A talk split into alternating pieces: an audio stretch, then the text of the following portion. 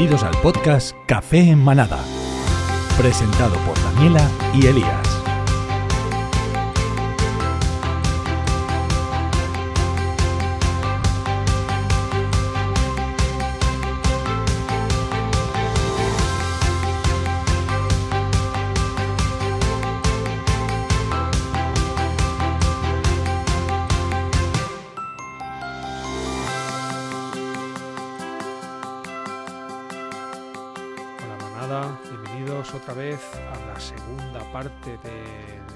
Episodio de la representación de los animales en la historia del arte.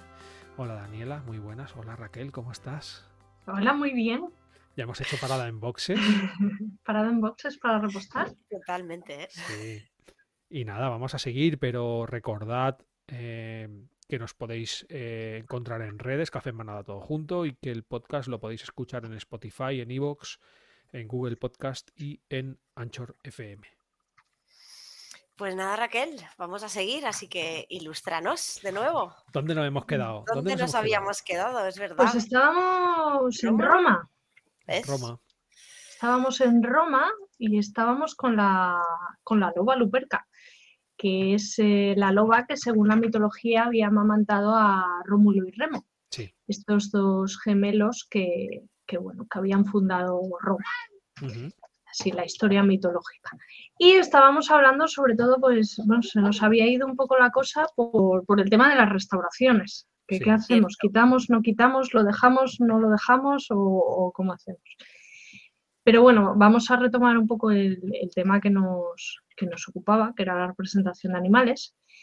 Y es que en esta primera etapa de, de Roma eh, tenemos, eh, habíamos hablado de los etruscos, que son un poco los grandes olvidados y eran grandes ingenieros. Y, y, bueno, sentaron un poco las bases de lo que va a ser el arte y la arquitectura romana. Y uno de los grandes ejemplos pues, es este, este bronce del que hablábamos. Entre los temas mmm, top, vamos a decir, que, que, van a representar los romanos eh, y los etruscos, eh, tenemos a la loba luperca, tenemos al águila, que es el símbolo de Roma por excelencia, y después tenemos otros eh, elementos que se van a mezclar un poco como, como ornamentación en, pues, eh, templos, en villas y demás, que son los, los cráneos de, de, toro, que van a ser muy utilizados pues, eh, para decorar, sin más, no tienen ningún significado más allá de eso. Eh, otro de los temas que más se representa eh, son los calendarios.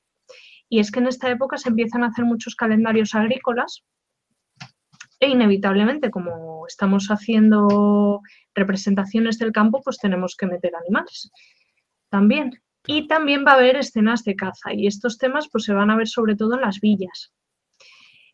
Y después otro de los temas clásicos van a ser eh, las competiciones y los juegos circenses, que hacen carreras de caballos Sí. y pues eh, las típicas batallas, esto que tenemos todos en el imaginario de, de, las luchas de gladiadores contra los leones o contra los toros o tal, pues esto también va a tener su, su lugar y su representación. Eh, si pasamos a la siguiente imagen, Sí. Aquí la tenemos. tenemos una de, de, las imágenes clásicas del arte romano, que es eh, esta escultura ecuestre del emperador Marco Aurelio.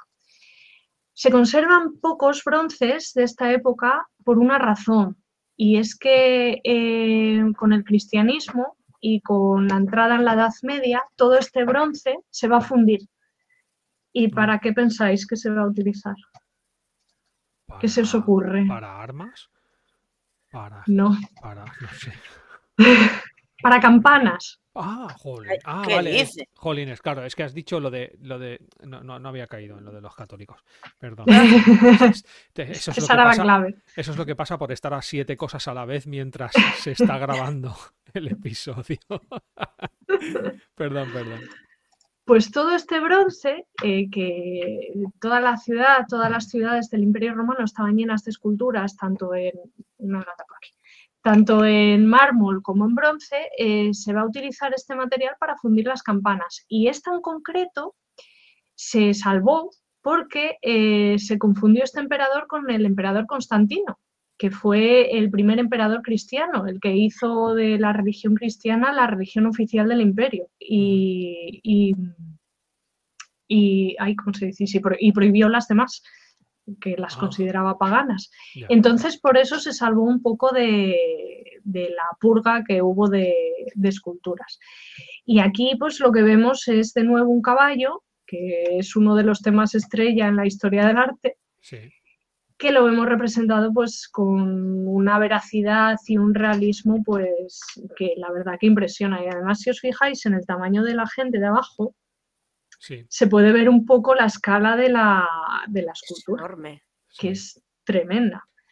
Eh, esta escultura está en el Museo Capitolino de Roma y lo que hay en la plaza del Capitolio es eh, una réplica de esta escultura, Vale. pero esta se decidió trasladar al interior y estaba totalmente dorada. Se conserva algo del pan de oro en la cabeza del caballo y por, Sí, por la figura de, de Marco Aurelio. Sí. Y esta escultura va a ser un poco el modelo del resto de retratos ecuestres que se va a hacer en épocas posteriores. Va a ser un poco el que, el que se siga. Lo que pasa que no llegaron a adquirir la, la destreza técnica que tenían los romanos, porque si os fijáis, esta escultura solo tiene tres apoyos. Sí. E incluso una de las patas traseras está levemente levantada, no, no está apoyada del todo. Pues no fueron capaces de recrear esto y todas las eh, esculturas ecuestres que tienen una pata levantada tienen una, una bola de, mar- de- de bronce debajo para poder sujetarla. Vaya. Claro. Y esto se controla pues con la capa de fundición, no tiene el mismo grosor el bronce en todas partes y así hace que se mantenga en equilibrio. Claro. Por, por- por el peso, ¿no? Eso es, sí. La capa de atrás, digamos, eh, o sea, las zonas que están en el aire eh, están contrapesadas con el resto. Entonces, el grosor de la capa de bronce es más fina en las zonas que requieren menos peso para que no se ceda y las de atrás es una capa más gruesa. Madre mía. O sea, eran tremendos ingenieros. Sí, sí. Todo bien pensado, ¿eh? A ver, Todo buena- bien buena- pensado. buenas carreteras hicieron. Algo se tenía que notar. que las seguimos usando, ¿verdad? Algo dice- sabían. Claro, preguntan si está hueca la, la estatua. Sí. en algo- Está hueca. Claro. está hueca. Se hace lo que se... eh, estos fundidos de bronce, la técnica se llama la cera perdida. Se hace la escultura en cera y se hace un molde de yeso que va por fuera. Entonces, eh, con el molde y con la cera se va controlando la capa de bronce para que tenga el grosor que necesita para que se mantenga en equilibrio. Qué pasada. Interesante, oye. Una cosa buena que tenían los romanos es que lo dejaban todo por escrito. Madre mía. Como para no. Entonces, eh, Eso está se te olvida. todo controladísimo, Sí. Wow. está todo controlado. Y si pasamos a la siguiente, Sí. tenemos eh, una escultura de la que no se suele hablar, pero que a mí me parece una maravilla. Eh, esta se conoce como el Can de Jennings y se llama así eh, por el propietario moderno que tenía, que era Henry Constantin Jennings. Eh, está en los museos vaticanos esta escultura. Hay una sala dentro de, bueno, de las muchas que hay en los museos vaticanos que está toda dedicada a esculturas romanas. Y tienen unos broces fantásticos de, de animales. Tienen ciervos, tienen caballos y tienen una pared llena de esculturas de este tipo de, de perretes, pero con un realismo y, y una cosa que, que de verdad que parece que están vivos. ¿eh? Sí, sí. Sí, sí. Voy a hacer, el- voy a hacer zoom que lo están pidiendo. El zoom. ahí, que- sí, y, y vamos a, a- a que se vea con detalle, porque la verdad es que es una pasada. ¿eh? Esto es piedra. Es mármol. Es mar- Bueno, yo cuando digo piedra lo, lo junto No pasa todo. nada. ¿eh? Mármol. Lo junto todo. ¿eh? O sea, yo Claro, es que no es lo mismo, No, no, no. es lo mismo No, no, un no, no. mármol que te aguanta que una caliza que, que la soplas y se te deshace. Claro. Entonces, claro, esto Claro, es claro. mucho más difícil de trabajar, es más duro. Sí. Fijaros en Qué las patas. fuerte. ¿eh? Las Sí, patas sí, son es, impresionante. Eh, y aquí tuvieron un problema Se puede intuir eh, hasta que no me había fijado, Sí. porque si os fijáis en esta pata, en su pata derecha, Aquí. la de Tiene delante, un apoyo. Ah, No. ese no, en la No. otra, La que tiene el apoyo. Ah, aquí, míralo. eh, es verdad, tiene un apoyo. Eso Vale, las esculturas, esto como curiosidad, las esculturas romanas que tienen un apoyo y son mármol, normalmente eh, son copias de bronces griegos. Ah. Anda. Los bronces griegos también controlaban bien la capa que tenían que hacer para que se mantuviera en equilibrio, entonces el original no tendría este apoyo. Hay muchas esculturas que tienen esto, y es que a los romanos les gustaba mucho el arte, y antes os comentaba que, que bueno, que muchas de las obras que nos habían llegado eh, griegas eran realmente copias romanas que habían hecho. Bueno, pues esta es una, una de ellas Un ejemplo. Un ejemplo de ellas. Jolín. Qué pasada.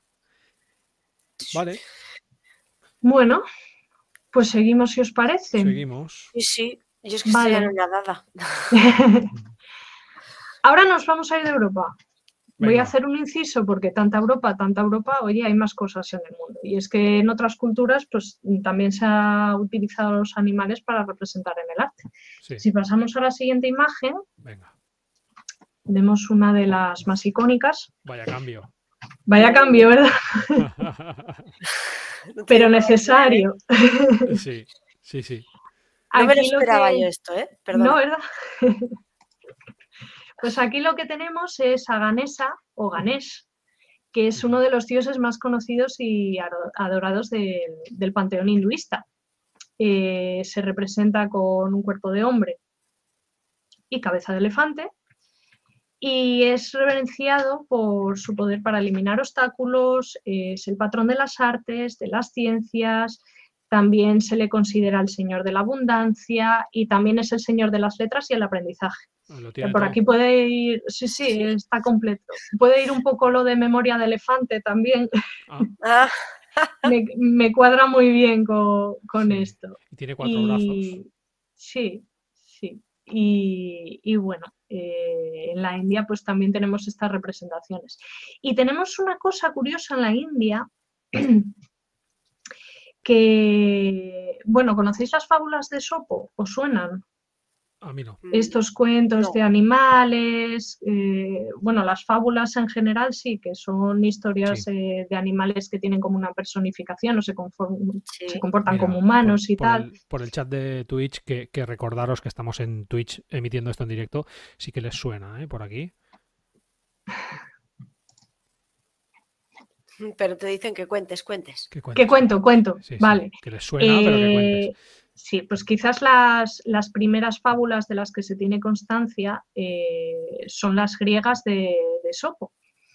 Y además, eh, Esopo era esto, un, un autor griego que hacía leyendas y, y cuentos en los que distintos animales pues, pasaban por situaciones y tenían siempre como una moraleja o una enseñanza. O sea, todas las aventuras que pasaban estos animales era con el fin de enseñar algo. Bueno, pues algo parecido a estas fábulas eh, se hace en la India, que es el eh, Panchatantra, se llama así. Y este texto fabulístico estaba ilustrado y estaba ilustrado pues con elefantes, con rinocerontes, con monos, con, todo tipo de animales, que eran los protagonistas de estas historias. Y es curioso porque estos textos llegaron al mundo cristiano medieval y ellos mismos asimilaron algunas de estas historias y las incluyeron en su, en su imaginario. Entonces ahí se ve un poco como, no es que tengamos islas y en cada isla se hacen las cosas de esta manera, sino que estas islas están conectadas y como la gente se mueve, las mercancías se mueven, las ideas inevitablemente también se mueven y se trasladan. Entonces se van influyendo unos a otros de esta manera. Y tenemos cosas tan curiosas pues, como estas fábulas en la India que llegaron a Europa y, calaron y, se extendieron. Eh, si seguimos con la siguiente imagen. Seguimos en el continente asiático y tenemos también representación de animales. En este caso elegí esta silografía, que es un grabado realizado en madera que representa un dragón. Y es que el dragón, eh, tanto en la cultura china, coreana y vietnamita, eh, va a ser como el animal fantástico por excelencia. Suelen estar asociados a divinidades del agua, eh, también del conocimiento o de los fenómenos atmosféricos y suelen formar parte también pues, de, las, de las leyendas y participar pues, con los dioses y con otro tipo de, criaturas. Y suelen tener esta forma además también como de, serpiente. Y seguimos hablando de serpientes y dragones porque si vamos a la siguiente imagen, oh. Tenemos una representación de Quetzalcoatl que es uno de los dioses más importantes de la cultura mesoamericana, que a veces también es eh, considerado pues, eh, la principal divinidad del panteón mexicano. Es una deidad de la vida, de la luz, de la fertilidad, de la, civilización y del conocimiento. Y entonces no podía faltar en representaciones eh, en templos. Es, de cajón que hay que representar también este tipo de, de divinidades. Claro. Y si seguimos. Sí. A ver, dame un segundito porque estaba ajustando un poco la imagen para que se viera bien, porque me da rabia que no se vea con lo bonitas que son. Ya está. Venga, seguimos. Ahí. y si seguimos, no, seguimos en el continente americano, esta vez en el norte, tenemos un tótem. Sí. Estos tótems que, que, forman un poco parte de nuestro imaginario de las pelis de indios y vaqueros, que están presentes en, todos los campamentos. Bueno, pues eh, son objetos que eran considerados sagrados y por lo general estaban tallados en madera y se utilizaban pues un poco como seña de identidad, o bien de un grupo de personas, o bien de una familia o un clan.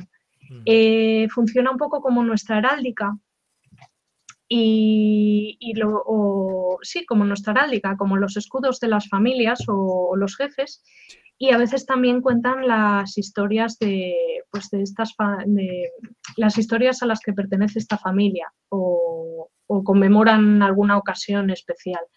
Eh, se sabe además que se leen siempre desde abajo hacia arriba y en ellas pues se suelen representar también animales, pues hay eh, aves, hay bueno, de todo tipo. Toda la, fauna americana está representada en estos tokens. Elegí este porque, bueno, me gustaron realmente los colores, pero hay, hay muchos ejemplos, hay muchos ejemplos. Por ahí que, se puede ver que aquí tiene como una especie de un segundo, o sea, tiene la cabeza del animal arriba, pero sí, tiene, como boquitas. Unos ojos, una boca, tiene diferentes partes. Eso ya ahí entra dentro de, la iconografía de cada clan. Yo ahí ya no me, no me puedo meter. Pero bueno, representa eso, funciona como una seña de identidad, por así decirlo. El escudo de familia. Ah, vale. Para que nos entendamos. Vale, vale.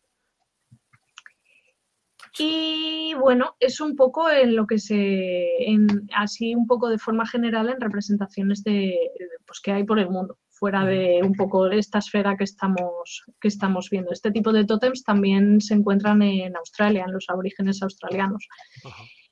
Y se encuentran también algunos ejemplos en África. Pero bueno, quizás estos sean los más significativos o los que, si te pones a pensar, uy, ¿cómo representan a los animales en sitio? Quizás sea lo primero que se te, que se te puede venir a la cabeza. Lo más fácil, entre comillas. Sí. Y bueno, vamos a seguir. Seguimos. Vamos a seguir. lo habíamos dejado. Hacemos un salto ahora otra vez. sí. Vale, pasamos a la siguiente imagen. Creo que además es un salto importante, ¿no? Bueno, sí. Seguimos en el ámbito italiano. Eh, hay que decir, claro, yo he elegido esta imagen y parece un salto importante pero no se pasa de estar luchando los gladiadores a celebrar la Semana Santa. Para que no entendamos, es un cambio gradual. Entonces, eh, todas estas formas de representación que se están haciendo en la Roma imperial, estos símbolos y todo este lenguaje, va a cambiar de significado y se le va a dar un nuevo uso. Entonces, la forma de representar a un emperador pues va a ser la misma que utilicemos ahora para representar a Jesús. O la forma en la que representábamos el cordero, pues ahora va a tener otro significado. ¿Os acordáis que hablábamos en el capítulo anterior de, de esta escultura que llevaba un ternero en los hombros?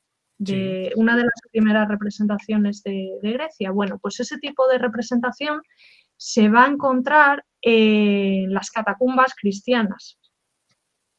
Pero en vez de ser Hermes con un cordero que va a llevar al sacrificio, lo que va a representar es una figura de, de Cristo con un cordero que representaría pues al pueblo de Dios. Y es un poco el tema que tenemos representado aquí en este mosaico que se encuentra en, el mausoleo de Gala Placidia, que está en Rávena, en Italia. Eh, esta mujer, Gala, era la hermana del emperador Honorio y cuando murió pues eh, le decidió levantar eh, un panteón que no es muy grande, pero absolutamente todo el techo está cubierto de mosaicos.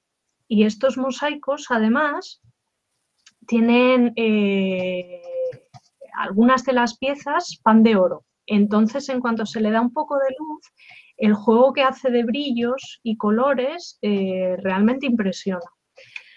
Aquí lo que se representa es eh, la escena del buen pastor. Se llama así en iconografía. Y lo que muestra pues, es a Jesús, a Dios, con el pueblo de Dios, que serían los corderos. Somos ovejinas, todos. No me importa. Y va a ser, pues, un tema. va a ser un tema recurrente.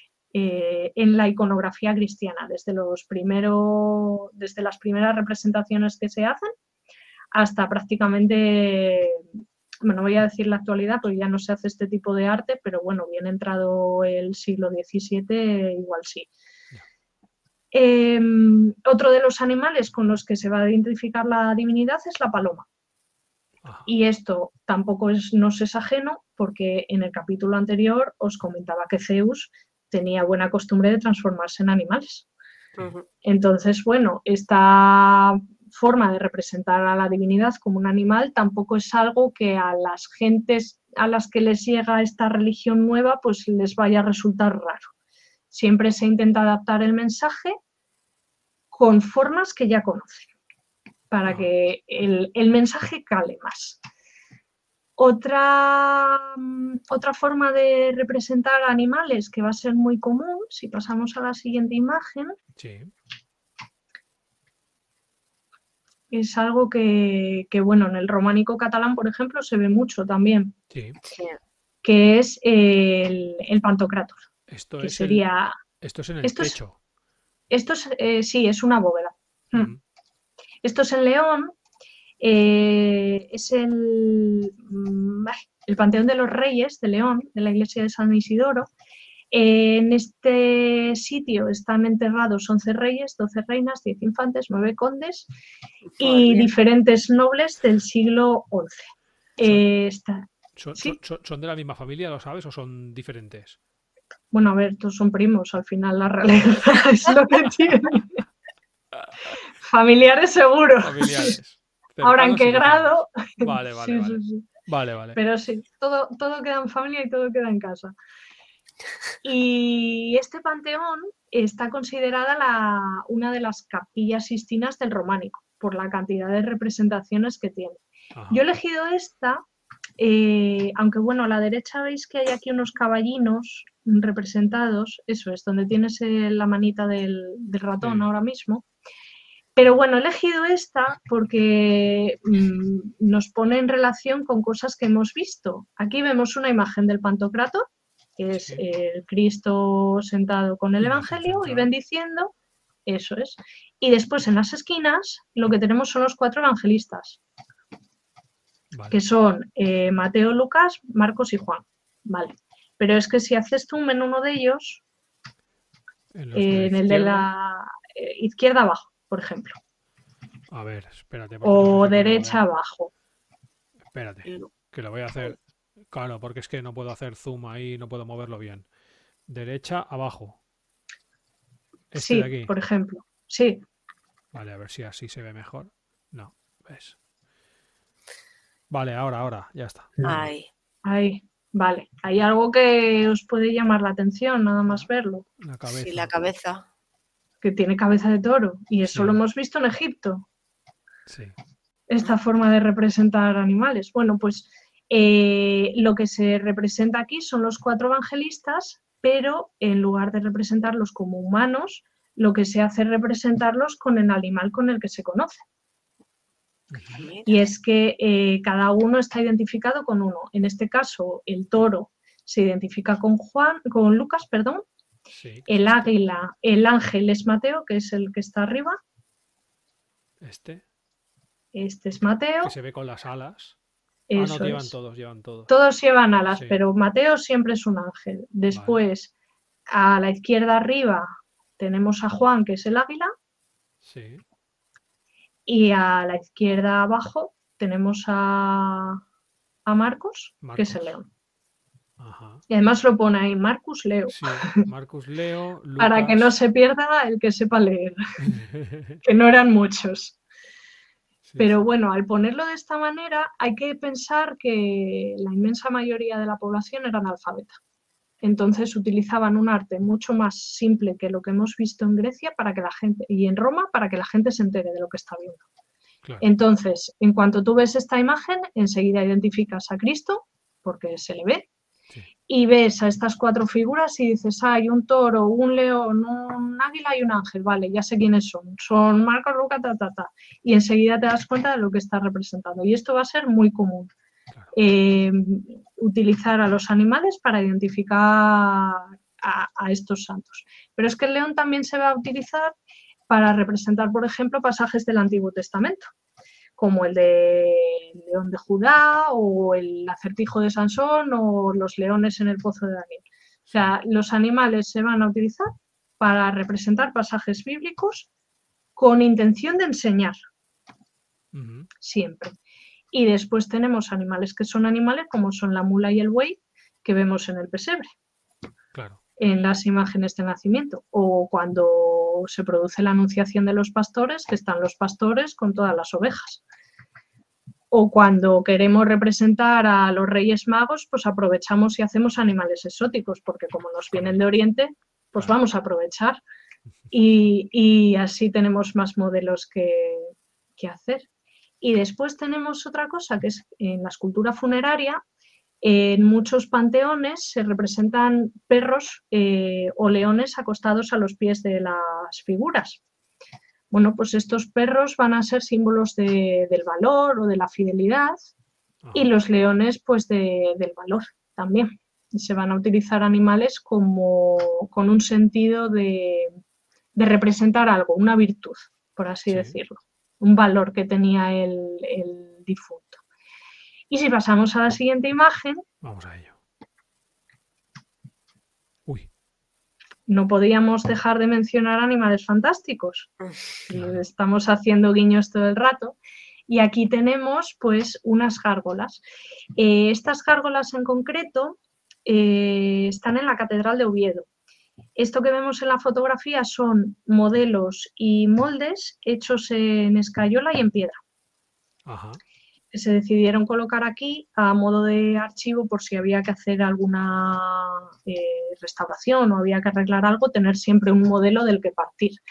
Y aquí pues lo que podemos ver son águilas, en la parte de abajo, eh, ahí a la derecha, a la derecha, a la derecha, vemos una gárgola que tiene como un hocico como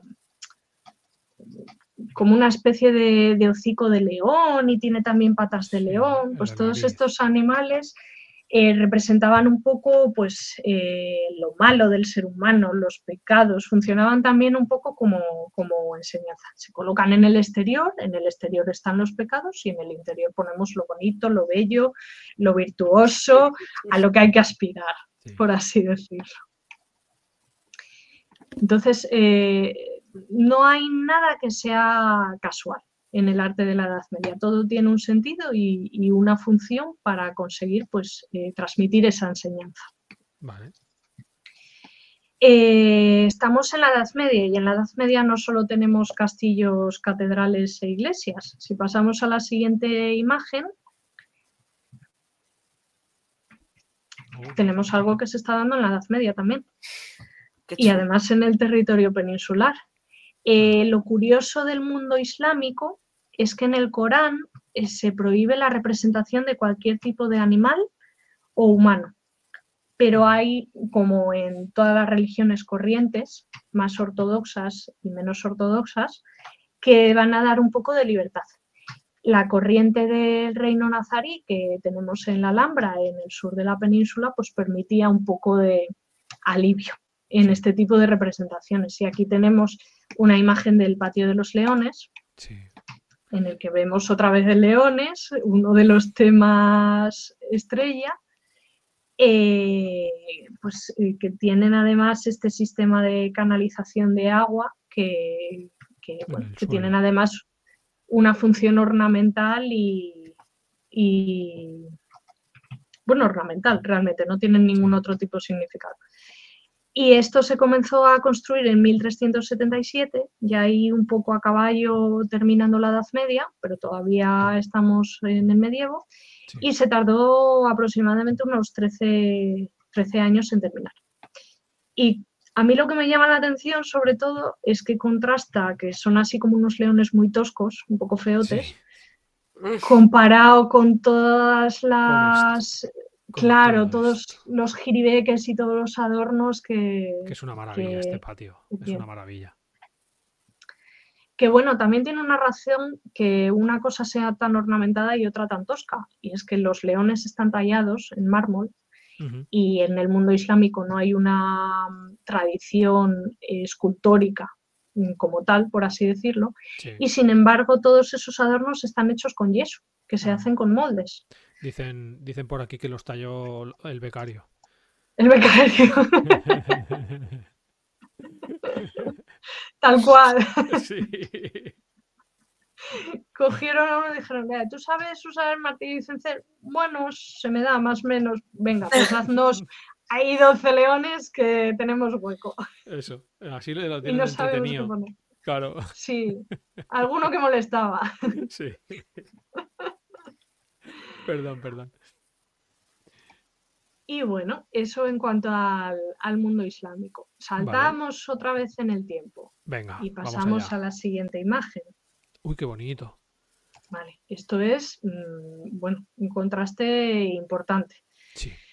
Con lo que estábamos viendo hasta ahora. Además, exótico a más no poder. Eh, bueno, a medida que va avanzando el tiempo, las artes van mejorando, mm, se relaja un poco todo este cristianismo tan exacerbado que se entiende porque, porque bueno, eh, Europa estaba asolada por las invasiones musulmanas y necesitaban una religión fuerte que contrastara.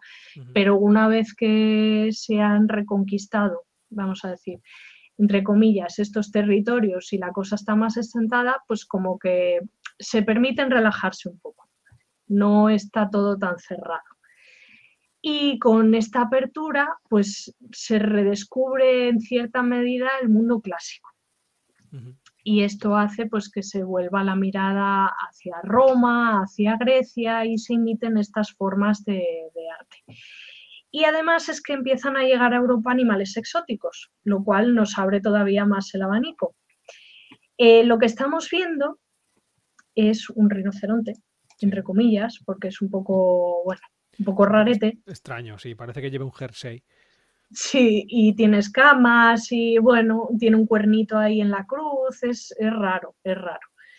Bueno, pues este rinoceronte lo pintó, sí, es que además es como un cuernito de... De unicornio, ¿no? De unicornio. Sí. Es que con lo de los rinocerontes y los unicornios hubo también bastante movida, porque estuvieron como muy obsesionados desde la época clásica en encontrar al unicornio.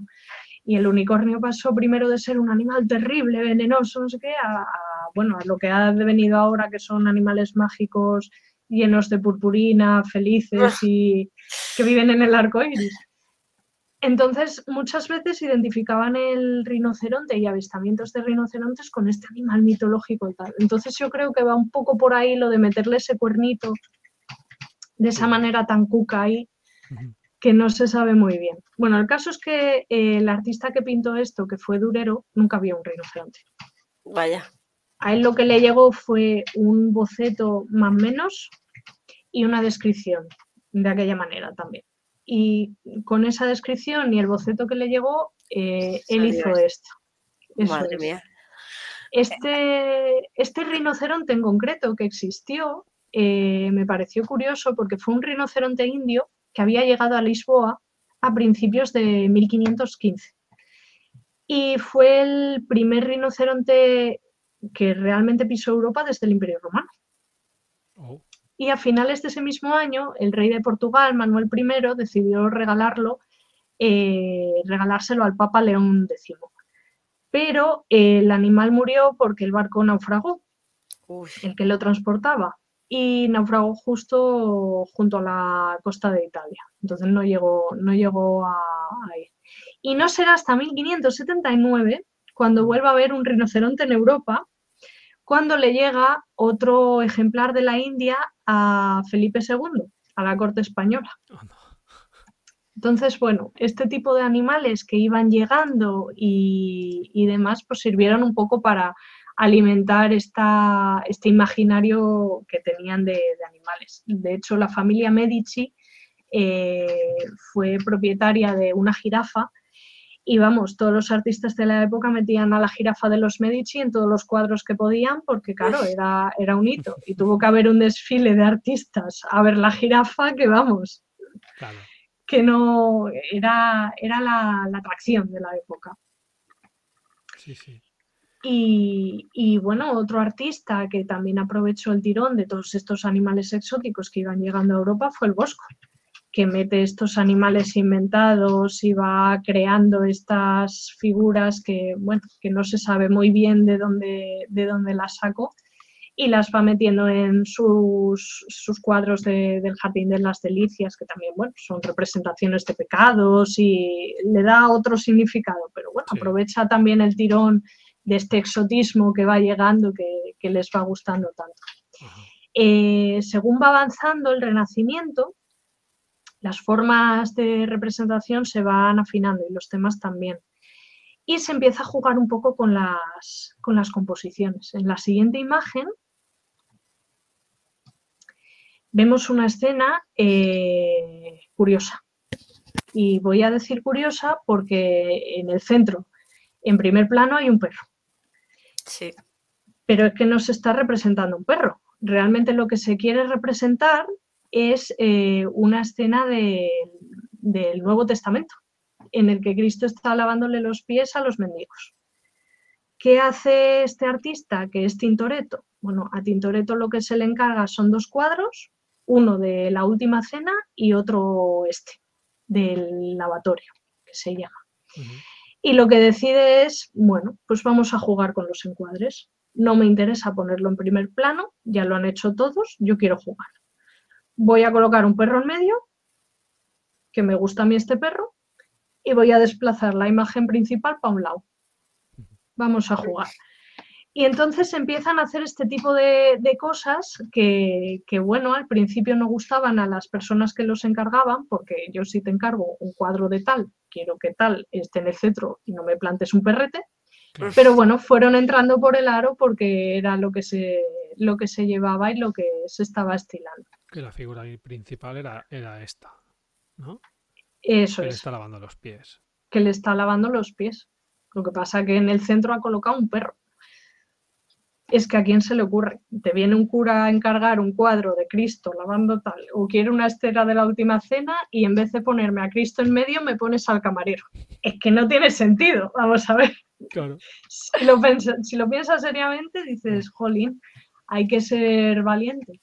Bueno, pues el caso es que el cuadro gustó, porque este tipo de composiciones en las que se desplaza el tema se van a repetir.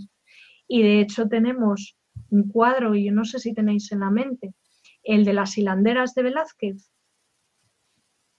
Uy. Mm, ahora mismo mi memoria no, No, ¿eh? Bueno, os lo describo. En primer plano, es de la misma época que este. En primer plano hay un grupo de hilanderas que están hilando la lana y cardándola. Bueno, y en el fondo se representa un tapiz. Bueno, pues eh, lo que quería representar Velázquez no eran unas hilanderas, era la historia que se está representando en el tapiz, que es un tema mitológico, que cuenta la historia de Aracne. Entonces, claro, utilizas un primer plano y le metes una cosa que no tiene nada que ver y lo usas para jugar con las perspectivas y con las composiciones y a ver qué sale. Y este tipo de juegos empieza pues eh, hacia el siglo XV, XVI y se va a seguir repitiendo durante el XVII, XVIII. De hecho, en el siguiente cuadro, en, en la siguiente foto, Uy, uy, ¿qué me he pasado? Espérate. Ah, aquí. fuiste dos, ahí, tenemos otra escena eh, del Nuevo Testamento, es otro Sí. tema religioso, pero utilizamos un caballo que es casi la figura central. Sí. Aquí casi no interesa el tema religioso, sino lo que me interesa es representar un caballo en esta postura, que además te planto el culo del caballo en primer plano. O sea, ya hay que ser y tenerlos mm, bien puestos sí. para decir. Y, y bueno, si acaso el más culto o el que más sepa de religión pillará el tema, pero el público general me va a ver un caballo. Bueno, pues aquí lo que se representa es la conversión de San Pablo cuando iba camino a Damasco, que se supone que San Pablo iba para Damasco, le da un rayo, este rayo es la divinidad, y entonces eh, San Pablo decide convertirse al cristianismo porque le ilumina el Espíritu Santo. Y es lo que se representa en, en este cuadro. Pero claro, con el culo del caballo en primer plano. Claro. Aquí Caravaggio dijo, verás, qué bien te lo pinto. Y este cuadro, si lo queréis ver, está en la iglesia de Santa María del Popolo en, en Roma. Se puede ver allí. En la siguiente imagen, Venga. seguimos en el Renacimiento, pero aquí tenemos un super tema Qué clásico. bonito. Eh, recuperamos todos estos temas de la mitología griega. Aquí este cuadro se llama Leda y el cisne. Lo que está representado es Leda, que es la figura que está eh, desnuda en el centro, y el cisne sería Zeus. A Zeus le gustó Leda y dijo, me voy a transformar en cisne, porque seguro que así se fija en mí. Y le llamó la atención. Y es eh, lo que se está representando aquí. Este cuadro durante mucho tiempo se atribuyó a Leonardo da Vinci. Ah, Parece ser que el original de Leonardo da Vinci se perdió y este sería una copia de un cartón de uno de los discípulos del taller de Leonardo. O Madre mía. sea, bien, complicada la cosa. Pero bueno, sería un poco de la esfera. De hecho, la cara de ella mm, recuerda bastante a la de la Venus. ¿no? Gioconda, a la Ah. Gioconda. Vaya. por la Es- sonrisa. es- Es tal cual, ese Ah. tipo de sonrisa enigmática, eh, así sin cejas apenas, la cara como un óvalo, recuerda un poco a, a ella, Sí. realmente. Sí, sí. A mí me ha recordado a la que... sa- eh, no, a- ver, ¿eh? Como lo explico, porque claro, yo no estoy a tu nivel. Em, me ha recordado la que sale con una concha. Ah, sí, al nacimiento de Venus de Botticelli. Sí. A ver, es que este tipo de representación eh, femenina, que hay que hacerla candorosa. Para hacerla candorosa le giras así la cabecina, la haces con forma de óvalo, así muy primorosa, muy beata, muy buena, muy... Muy mona, Es- muy cuca, muy ella. sí. Es, es como la representación eh, canónica de la mujer, eh, cuando quieres representar a una mujer beata, vamos a decir. Claro. Vaya. Y, y muchas veces estas divinidades femeninas, hombre, la Venus no, porque tiene un componente erótico muy fuerte, pero otro tipo de divinidades como Diana o Atenea sí tienden un poquito a identificarse con la Virgen María. Entonces Mm. se les tiende a dar un poco ese, ese candor, esa, esa forma de, de representación. Sí. Mm, ¿Se sabe algo, ¿se sabe algo de, de este pobrecico que hay aquí debajo? Mira, aquí hay un, un jilguero, parece ser. Eso es un jilguero, sí. Y este de aquí igual es una paloma. Parece una paloma. Bueno, la cuestión es que el de la derecha, abajo, los, lo- a la derecha de los pies.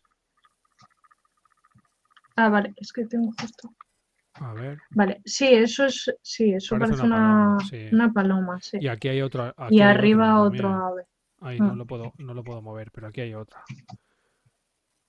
Sí, sí. Bueno, vamos, que claro que, a ver, yo veo animales y Y dices, ahí os voy. Y ahí Y en el fondo, si te fijas, en, en la zona de tierra marrón, a ver, Sí, la cadera de esta mujer, ahí, Ahí. ahí hay una especie de cabra, vaca, vaca no, porque es muy pequeña, perrete. una cabra o algo así. Sí, no sé, parece una persona y Hombre. un perrete, ¿sabes? Paseando al perro, Claro. tranquilamente. Claro, Sacándolo a, a dar una vuelta, claro. a dar un vueltio. Claro. Y no veo yo mucho a los del Renacimiento dando paseos a los No, perros, ¿verdad? pero no, no me pega, ¿eh? Déjame a mí con mi ilusión, por favor. No me pega, pero bueno, vamos a concedértelo, que Sí. no se diga. Y bueno, en esta época también eh, se empiezan a hacer un poco retratos de animales, vamos a decir, especiales. Dueños que tienen especial cariño a mascotas, a perros y sobre todo caballos, que van a pagar para que queden inmortalizados en, en cuadros. Sobre todo se va a dar en el mundo anglosajón. Eh, está esta, esta frase que dice que los ingleses que solo muestran cariño a los perros y a los caballos. Bueno, pues viene un poco de, de lejos la cosa. Y la mayoría de, retratos van a ser de eso, de cánidos y de, canes y de caballos. Y uno de los artistas que va a destacar en esto va a ser George Stoops, que pintó, tantísimos caballos y realizó tantísimos estudios anatómicos de estos caballos, que publicó un libro que se llama La anatomía del caballo, que sirvió un poco también como estudio veterinario.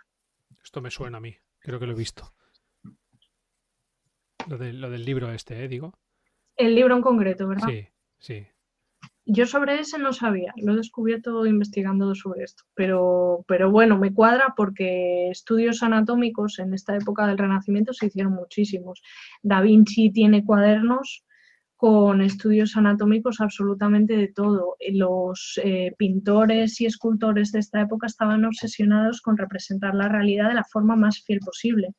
Entonces van a empezar a pagar a enterradores para que les consigan cadáveres, los diseccionan, bueno, hacen unos estudios exhaustivos tremendos para poder después representar las cosas como, Wow.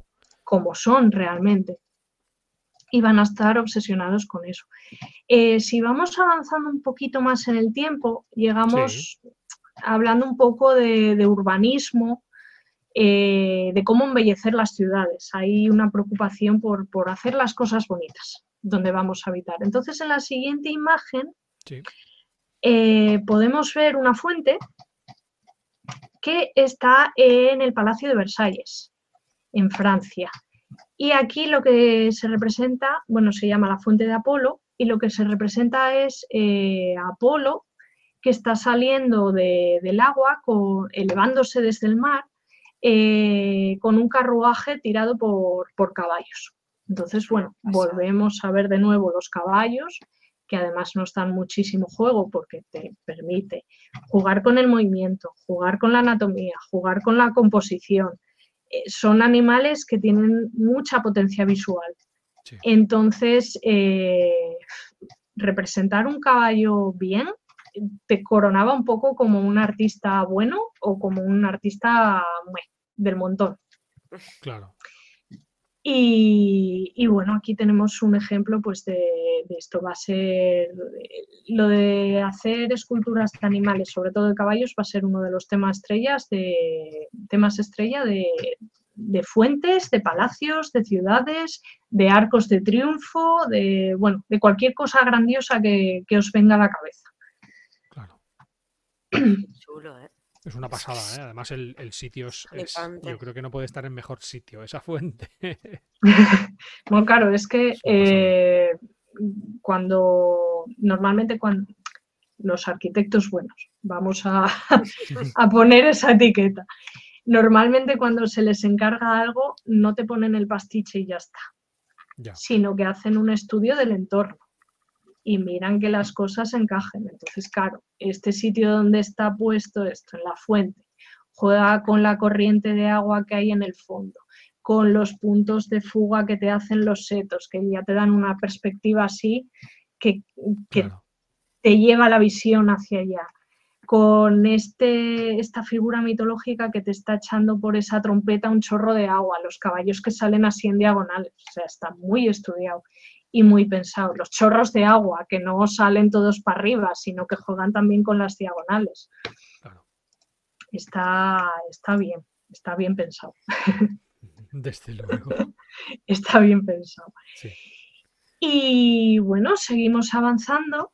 Venga porque, porque esto no es estático, sigue funcionando. Y, damos un salto un poco. Y pasamos de esta grandiosidad y esta manera de representar a algo más oscuro, vamos a decir, más que juega con el mundo de los sueños y de las pesadillas. Y llegamos a, esta época del romanticismo y del prerromanticismo, que juega un poco así, un poco con, el artista hace como un, un estudio de su persona, un estudio interno y se pregunta cosas existenciales. También hay aquí un, batiburrillo filosófico digno de, leer porque cada uno se pone con su paja mental y, y tira millas y se crean filosofías y van a investigar un poco sobre esta línea y tenemos a este artista que es eh, eh Fusli, que va a trabajar un poco sobre este tema de, las pesadillas. Va a hacer una serie y que se va a llamar Las pesadillas y va a trabajar siempre un poco con, con estos elementos. Yo no sé qué soñó, o qué opio fumó, o, ¿Esto qué es? mal rollo. Un incubo o un algo así. Es que algunos se llaman pesadilla, otros se llaman el ataque del incubo. Eh, eh, está también ahora muy en boga todo este mundo de los vampiros, de, los muertos vivientes. Eh, unos años más adelante van a publicarse obras como Drácula, Frankenstein, es todo este mundo del romanticismo que, recupera un poco pues eh, toda esta estética gótica y de la ruina y de, qué pasa por aquí, y los artistas románticos para ser más románticos tienen que sufrir y expresar su dolor en las obras y bueno, salen cosas como esta, por ejemplo, que, las ves y dices, pues este hombre no lo estaba pasando bien cuando pintó esto seguro. Y de nuevo vuelve a utilizar el caballo. Sí que, pues, que le da una potencia visual bastante perturbadora al conjunto. Sobre, todo los ojos. tremendo. Esto es para dormir. Sí, total. Tiene varios parecidos. La verdad es que se puede hacer historia del arte solo con los caballos, porque desde las cuevas a esto que estamos viendo, anda que no ha cambiado la forma de, de representarlo. Sí, sí. Y después tenemos cosas más amables, como la siguiente imagen, que es este cuadro tan majo de Renoir eh, de 1875, pues que es un retrato de una mujer con un gato. Probablemente sea su gato y estarían así todo el día.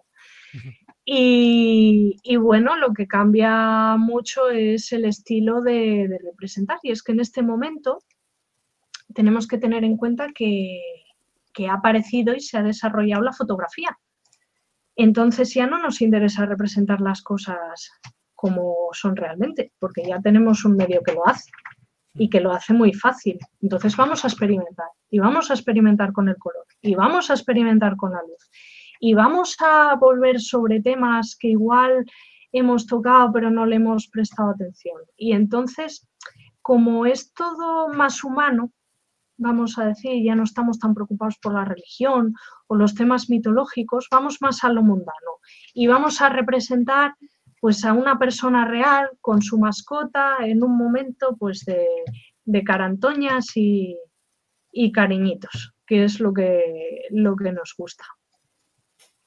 Claro. Y, y bueno, siguiendo, es que cambia, cambia. Tú pon la anterior y pon esta. No, no, vez. no, prefiero esta, deja, deja. Sí, sí, No, no vuelvas a la otra. Es que madre mía, Pero es que prefiero esta, es más Sí. es una imagen mucho más amable. Sí, sí. Y como estamos hablando de gatos, pues si vamos a la siguiente imagen, Vamos allá. Me encanta. tenemos uno de los Me gatos encanta. por antonomasia de la historia del arte, Sí. que es este cartel eh, del gato negro, que era pues un, un puff, un pub eh, parisino donde se reunía pues la bohème de, de aquella época. Aquí venía el músico Claude Debussy, se juntaba con Toulouse-Lautrec, se juntarían probablemente con mujeres que venían de los cabarets y tenían pues sus tertulias filosóficas y demás. Y retomando un poco lo que os comentaba de la aparición de la fotografía, en este momento, como ya tenemos, eh, como os comentaba, un medio que nos representa la realidad, va a haber como una proliferación muy exagerada de distintos movimientos que van a convivir y se van a relacionar y se van a influenciar entre ellos, que se conocen como las vanguardias. Las vanguardias artísticas, que salen en el 19 y en el 20. Y van a ser muy distintas entre sí. Esta quizás es una de las más conocidas, que es el de Sí. que según en qué país se va a dar, se va a llamar de otra manera. En, en Barcelona, por ejemplo, se llama modernismo.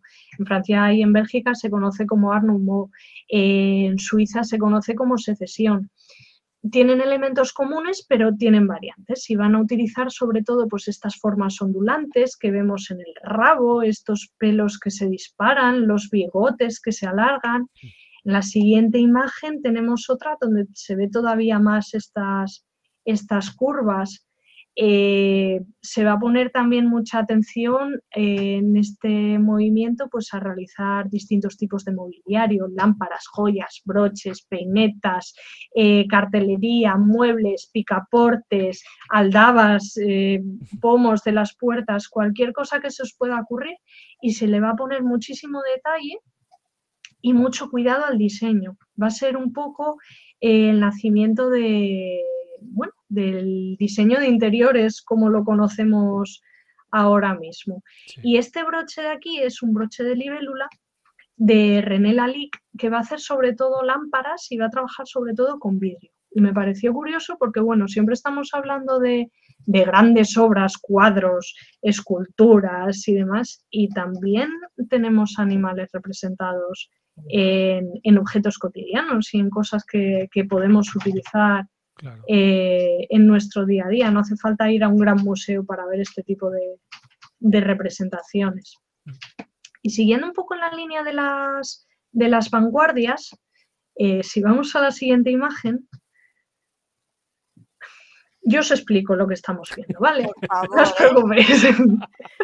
Cuando, cuando nos pasaste esto, yo dije, pero, pero, Pero esto qué es lo que es. pero, ¿Esto quién lo ha hecho? Esto lo ha hecho mi sobrino. ¿Esto Claro, qué digo, es? ¿yo qué tengo que ver aquí? Es que yo veo garabatos eh, y ya. Yo os lo explico. algo se A mí- pero Las vanguardias del siglo XIX me gustan. Son bonitas, son comprensibles. Las del 20 ya se me escapan un poco, que es lo que estamos viendo ahora. Bueno, dentro de he elegido tres, ¿vale? Porque hay un porrón de ellas. Esto eh, pertenece a una vanguardia que se llama futurismo. Va a haber como una obsesión muy grande por representar el movimiento, la modernidad y la rapidez. Y este cuadro en concreto se llama Caballo, jinete y edificios. ¿ves? ¿vale? Ya, veo los, ya veo los edificios. Ya veo los edificios. Yo el caballo. Elías ¿Y el encontró los edificios. Claro. El jinete, bueno, está dudoso, pero No, el caballo sí, ¿eh? más o menos sí. Sí. ¿Ves? Ahora, ahora lo veis todos. El, el Una vez que os he puesto la, título, la es cabeza sería jinete. esto, ¿no? No, eso es el jinete. eh, es el debe ser el jinete y la cabeza del caballo debe ser esto rojo. Eso Esto es-. Eso Claro, es el. Y sí, es que esto parece un sombrero. Sí, a ver. Si tú lo dices. Me parece un sombrero Sí. con una pluma. Un sombrero con una pluma. ¡Ah! Claro. Bueno, mira. Mm, Puede Bueno, ser. yo es que veo como, los brazos, yo veo como los brazos y la cabeza así, ¿sabes? Como van los jinetes. Bueno, hay que, hay que echarle imaginación a la cosa. un rato, ¿eh? Un, rato, un rato, sí, sí. Pero si os acordáis, y es curioso, en el primer capítulo os comentaba cuando vimos la, cueva de Francia, que tenía los leones superpuestos. Sí. Vale, que era algo en lo que se iban a fijar los artistas del 19 y del 20 para hacer movimiento. Bueno, pues van a beber un poco de todas estas cosas que están apareciendo y van a intentar reflejarlo a su manera en, un arte nuevo. En la siguiente imagen este tenemos un buey. Un poco más. Sí, ¿eh? Esto es un buey es de 1910 y pertenece a una vanguardia que se llama rayonismo. Son fáciles de identificar. Bueno, no se han complicado mucho con los nombres. Rayonismo, rayas. Perfecto. Totalmente identificado, sí, sí. No nos vamos a complicar. Así no nos complican la, nos complican la vida a los historiadores. Así ya Menos mal, sí. Sí, porque ya cuando empiezan con movidas que si neoplasticismo, supresma, a mí ya se me va. No, no, ya me las. Puntillismo, perfecto. Rayonismo, perfecto. Cubismo, me entiendo. No me lo compliques más porque no es necesario. y aquí, bueno, pues tenemos otra representación de, un buey, así con pocos trazos, pero que eh, logra captar un poco la esencia de lo que es el animal.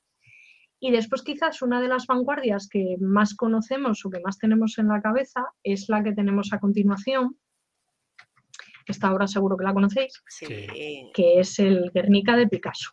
No es un cubismo tan puro como es más el estilo de Picasso y punto, eh, porque bueno, Picasso cambió mucho su estilo, no es, no es cubista 100% y, y, bueno, su estilo va cambiando. Y aquí tenemos pues una representación de nuevo de un caballo que utiliza como un elemento que aporta gran dramatismo y un buey o un toro, que era muy fan de los toros.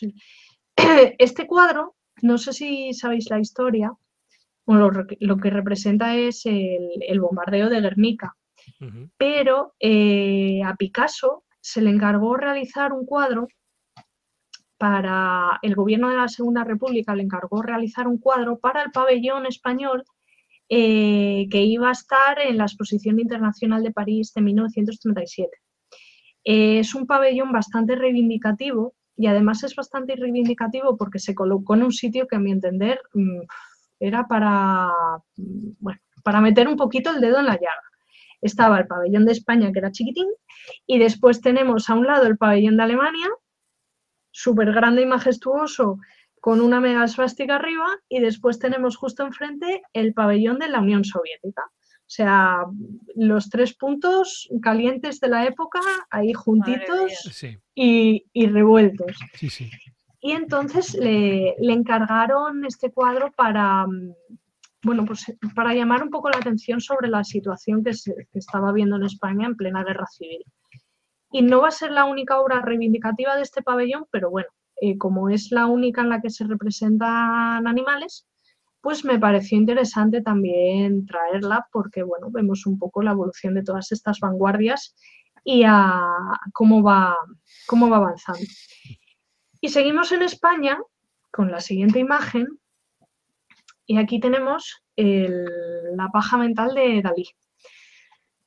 Dalí, en este cuadro que se llama La tentación de San Antonio, lo que representó fue a San Antonio, que está aquí abajo a la izquierda, con una cruz desnudo, en el desierto, resistiendo a las tentaciones.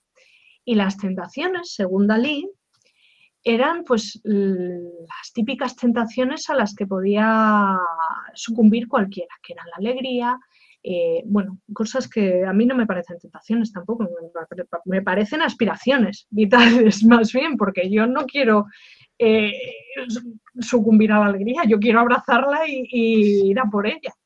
Pero bueno. Y lo que hace para representar estas tentaciones pues es utilizar animales. De nuevo volvemos a ver un caballo en una postura imposible.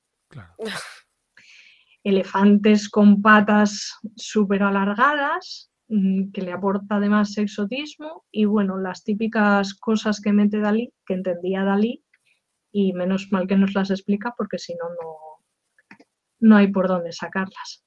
Mm. Y luego seguimos hablando un poco de, obras contemporáneas y tenemos una, bueno, que yo creo que, alguna vez hemos visto alguna parecida en algún momento todos, que es la de la siguiente imagen, que es eh, la mítica de los perros jugando al póker. Eh, el artista fue Cassius Marcellus College hizo un total de 18 obras en las que se muestran perros en actitudes humanas. Juega un poco también eh, con esto de las fábulas que veníamos comentando de animales que adoptan actitudes humanas. Lo que pasa que, bueno, aquí en concreto yo no veo que tenga una intención moralizante en absoluto. Em, simplemente le, pues, le gustó, le llamó la atención representarlos de esta manera. Y eh, del de estas 18 obras que hizo, 9 eh, representan a perros jugando al póker.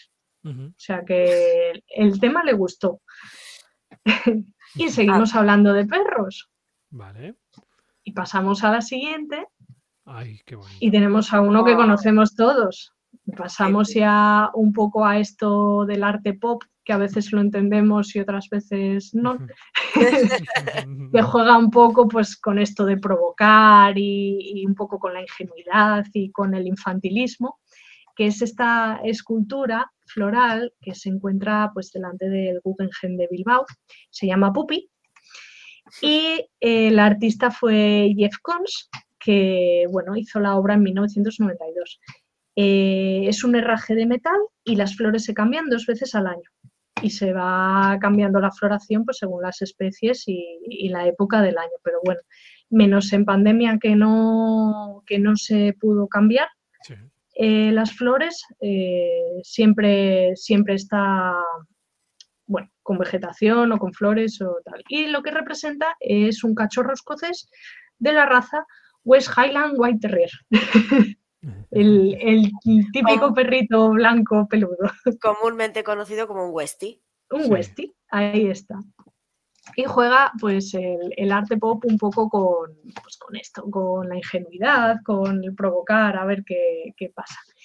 Y llegamos a la polémica, porque tiene que haberla. Y, y, como ya está todo hecho, mm, los artistas pues le dan una vuelta de tuerca a la cosa y a veces hacen lo que no deben.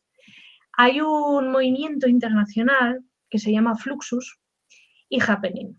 Y lo que hace es, en vez de utilizar los medios tradicionales de escultura, pintura, arquitectura eh, o objetos cotidianos y demás, lo que hacen son eh, performance, actuaciones, con la idea, pues, o bien de provocar una reacción directa o crear polémica o crear una interacción directa con el público, porque son obras que están son perecederas.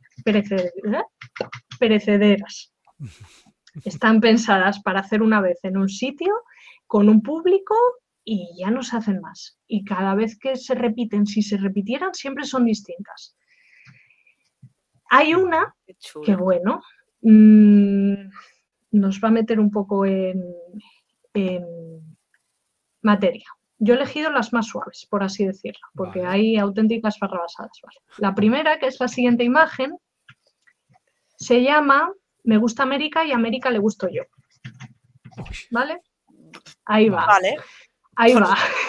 Vale. Es de 1974 y eh, esta obra es conocida normalmente como El Coyote. Es una, fue una obra de arte conceptual, es una performance en la que el artista Joseph Boyce eh, se metió en la galería René Block de Nueva York, de Estados Unidos, con un coyote. Y tenía varios objetos. Él lo que hacía era mm, envolverse en una manta con un bastón no interactuaba realmente con el coyote, sino que el coyote, bueno, estaba ahí, era, un elemento más de la obra. Eh, estuvo un total de tres días y eh, al final, pues, mm, llegaron como a una especie de entendimiento el coyote y él. Fue como, eh, según él, una especie de ritual chamánico de hermanamiento con la naturaleza. En fin, bueno, Y todos los objetos que había en la galería, en la sala donde estaban estos, eh, estos dos, Joseph Boyce y el Coyote, pues se expusieron después en, una galería en Nueva York. Había números del New York Times en los que el Coyote iba orinando y defecando, todo eso se expuso. Y la conclusión mm, pues fue que, él había llegado a, eso, un entendimiento y un hermanamiento con el coyote, que había abrazado su animal interior, cosas así. Bueno, a priori esta no va más. Buena fumada, ¿eh? perdón, digo, ah. interesante. vale, no era la única que lo ha pensado. Bien. No. ya sabéis, ya sabéis yo también lo pienso. Yo siempre lo digo, las cosas yo las digo, ya, me llevaré yo los palos, no pasa nada. Lo, curioso era vernos a nosotros en clase viendo esto, como diciendo, esto que, y la gente paga por esto, y la gente compra estas obras, o sea, no, es comprensible. En mi cabeza no cabe, pero bueno, tiene que haber mm, gente Yo estaba pensando eso, alguien paga por tener eso. Sí, sí, está claro, si no, no estaría, ¿eh? Claro. en fin, sobra el dinero. Sí, totalmente. Y, la estupidez. También. Porque vamos, ya me dirás. Encima es que ya, ya no es solo la performance, es que le pones un título. Me gusta América y América le gusta yo. La manga. Interprétalo como quieras. en fin. Tremendo.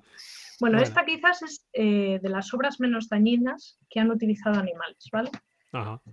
Ahora os voy a comentar tres eh, que estaban todas en la misma exposición, que se llama Arte y China después de 1989, el teatro y el mundo. Así se llama la exposición. Ya no hay más imágenes, ¿verdad? No.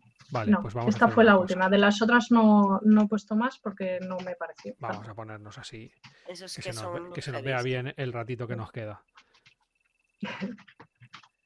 vale. Pues eh, eso, la exposición se llamaba Arte y China después de 1989, el teatro y el mundo. Es una exposición que fue auspiciada por el Guggenheim, fue pasando por todos los Guggenheims de todo el mundo, que hay varios. Y bueno, era de artistas chinos eh, que mm, tenían distintas obras. También hay que entenderlas un poco en el contexto de que en 1989 cayó el muro de Berlín, el comunismo pues ya estaba de capa caída, el comunismo de Mao lo mismo y había como un cambio de mentalidad muy fuerte en el mundo. Entonces, pues lógicamente este cambio de mentalidad también va a afectar al arte. En esta exposición se recogen muchos tipos de obras, muchas de ellas tienen eh, pues un sentido crítico y crítico social y otras utilizan animales. Eh, la primera de ellas Todas estas obras de las que voy a hablar fueron retiradas por la polémica que, ocasionaron. La primera de ellas se llama Dogs Cannot Touch Each Other, los perros no se pueden tocar entre sí, y el artista fue Sun Yuan y Pen Yu. Provocó polémica y fue retirada. Consistía en varias cintas de correr que se colocaban unas enfrente de otras en, en línea y en ellas se colocaron perros con arneses y bozales como a una distancia de 10 centímetros, corriendo a todo lo que da. No. Lo que intentaban explicar con esta obra, según los artistas, era un poco eh, la dicotomía entre poder y sociedad. ¿Y por qué no se ponen ellos la, Claro, la obra provocó lo que provocó, el, todo el movimiento activista que hubo en contra y la retiraron. Esa fue la primera que se retiró. Las dos siguientes aguantaron un poco más en la exposición, pero finalmente fueron retiradas también. La primera se llama eh, El Teatro del Mundo, el artista fue Juan Yongping y la segunda se llama El Puente, que es del mismo artista. Ambas eh, obras llegaron a la exposición del Guggenheim de Bilbao del 2018, o sea, esto ha sido hace nada. Muy reciente, sí lo que se mostraba en estas obras, eh, bueno, tenía un poco un sentido parecido al de los perros. Pretendía representar un poco esta dicotomía entre poder, eh, sociedad, vigilancia, eh, un poco circo, esta sociedad que está encaminada siempre a hacer lo mismo. ¿Cómo representó esto? Lo que hizo fue crear una especie de jaula, urna, eh, con hierro y cristal y dentro colocó lagartos, escorpiones, arañas, eh, tortugas y allí estaban en el museo. Madre mía. La gente protestó, lógicamente, porque un museo y este tipo de instalación no es lugar para los animales ni para tenerlos de esta manera. Y finalmente fue retirada, pero el artista lo defendía. Y incluso el museo lo defendía, que en todo momento que estaban alimentados los animales y en buenas condiciones óptimas y tal. Pero bueno, finalmente fue, fue retirada también. Hay muchísimos ejemplos de esto, desgraciadamente. El más duro eh, fue un artista peruano que para criticar eh, pues, eh, la muerte que, había sufrido un mendigo en la calle, que no fue socorrido por un montón de periodistas que se dedicaron a, sacarle fotografías hasta que finalmente murió, lo que hizo fue coger un perro, atarlo y dejarlo morir en la exposición, literal. Madre mía. tú puedes denunciar eso, pero no mates a otro ser vivo. ¿En serio? Sí, de verdad. Polémica servida. Ay, Dios mío. ¿En serio? ¿2018 esto? 2018 el, eh, lo de la exposición está china. Eh, la obra del perro, a ver. Es que me has, me has, dejado helada, porque claro, estamos en 2023, ¿sabes? Es como esto está hace dos días. ¿Hola? ¿Qué está pasando aquí? Sí, sí. Bueno, tiene que haber gente. Bueno, no tiene que haber, pero hay gente para todo. ¿En serio? No sé. Yo es que no me cabe en la cabeza que se puedan llegar a hacer este tipo de actos. Ya, ya, ya. Vale. Eh, lo del perro que os comento fue en 2007. Bueno, bueno, que también, que también me parece mal, ¿eh? Sí, sí, me parece, igual de mal, pero bueno, es como que nos hemos dado un poquito más de, ¿no? Un poco de margen. Sí, pero al 2018 tampoco ha variado mucho, o sea que 2007, 2018, no, no, Sí, sí. Bueno, bueno, eh, yo creo que nos tenemos que quedar con que no siempre es así, evidentemente. No, Gracias, gracias a Dios. Todo lo que hemos visto hoy ha sido una pasada y, han sido simples representaciones que no hacía falta utilizar una vida de, un animal para, mm. para, para, esto. Lo que pasa es que como, como conforme vamos a, avanzando en el tiempo parece que, que, se mm. nos va yendo un poco la olla a, la raza humana, pero bueno.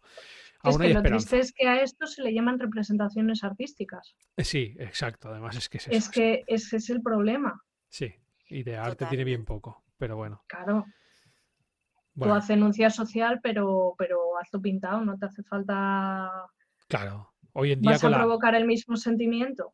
Claro, y con los recursos que hay tecnológicos hoy puedes hacer cosas muy, muy reivindicativas y que no hagan daño a nadie, evidentemente. No es necesario. Sí, sí. Bueno, pues yo creo que ya estamos, ¿no? Sí, hasta, aquí hemos, hasta aquí hemos llegado. ¿Cómo os habéis quedado? Yo encantado de la vida, encantadísimo. Impresionante los dos capítulos, de verdad. O sea, es que, bueno, enganchado. engancha mucho esto, ¿eh? Sí, por Dios. Bueno, pues, pues, pues lo vamos a dejar aquí, ¿no, Daniela? Pues sí, vamos a, a despedirnos ya del capítulo de hoy. Así que yo voy a hacer como siempre hacemos en cada capítulo eh, nuestra conclusión. Así que, bueno, esperamos que os haya gustado, tanto más como a nosotros, que nos ha dejado Raquel con, más ganitas, ¿eh? ya, encontraremos algo más. Y bueno, creemos que los animales han jugado un, papel muy importante en nuestra vida. Y con este episodio queríamos enseñaros un pedacito de nuestra historia en común con ellos. Y aprovechamos, como siempre, para recordar nuestro mantra, ser responsables con las decisiones que toméis, porque al hacernos cargo de un animal durante su vida, tenemos que darle una buena calidad de vida. El animal no escogió estar con nosotros. Y hasta aquí, así que gracias Raquel. Eh, mm, vamos, quedas eh, nuevamente invitada, ya lo sabes, si nos quieres prestar un ratito más de tu tiempo. Cuando queráis. Bueno, cuando podamos. sí, hay que intentar cuadrar las agendas nuevamente, que no ha sido fácil, pero muchísimas gracias. A vosotros. Y Elías, ahora ya te dejo a ti, así que yo ya me despido. Hasta la próxima, manada. Bueno, nada, yo simplemente agradecerte, Raquel, que, hayas compartido este tiempo con nosotros, que sepáis que Raquel tiene un podcast también, que es compañera nuestra, eh, que si quieres nombrarlo, por favor, Raquel, eh, es el momento. Sí, se llama eh, Docendo Discimus. Lo podéis encontrar en Spotify, en iVoox y en, y en YouTube. Y bueno, hablamos un poco de, de cultura, de arte, de historia, de música, un poquito de todo, de curiosidades. Muy bien, muy bien. Y nada, estáis invitados a venir cuando queráis. Yo me, he escuchado, yo me he escuchado alguno y es muy interesante, la verdad. Así que nada, de, verdad, muchas gracias por estar aquí con, nosotros. Ha sido un auténtico placer. Teníamos muchísimas ganas de, hacer estos dos episodios. Que cuando hemos visto la cantidad de trabajo que, tenía, que tenías hecho, hemos dicho esto da para dos. Esto da para dos. Así que muy contentos de que haya, de que haya podido dar para, para dos episodios. Em, me están diciendo, Raquel, que escribas el nombre, porfa, en el, en el chat de, Twitch. Mira, eh, ya han puesto ya han puesto el perfil de, Spotify. Es que, bueno, que, sepáis que, esto lo estamos grabando en Twitch. Ah, lo ha puesto. Bueno, Morzcan es mi compañero en el podcast. Sí. Pues ya está. Eh, pues, pues nada, que sepáis que, como siempre, que nos podéis encontrar en redes, Café Mana todo junto, eh, que nos podéis escuchar en, Spotify, en Evox, en Google Podcast y en Anchor FM, y que ha sido un auténtico placer, ¿vale? Así que nada, nos despedimos. Que vaya muy bien y nos escuchamos. Chao, manada.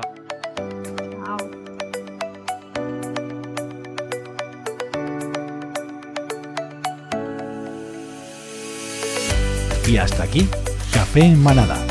Síguenos en nuestras redes sociales y Twitch para estar al día de nuevos episodios o directos.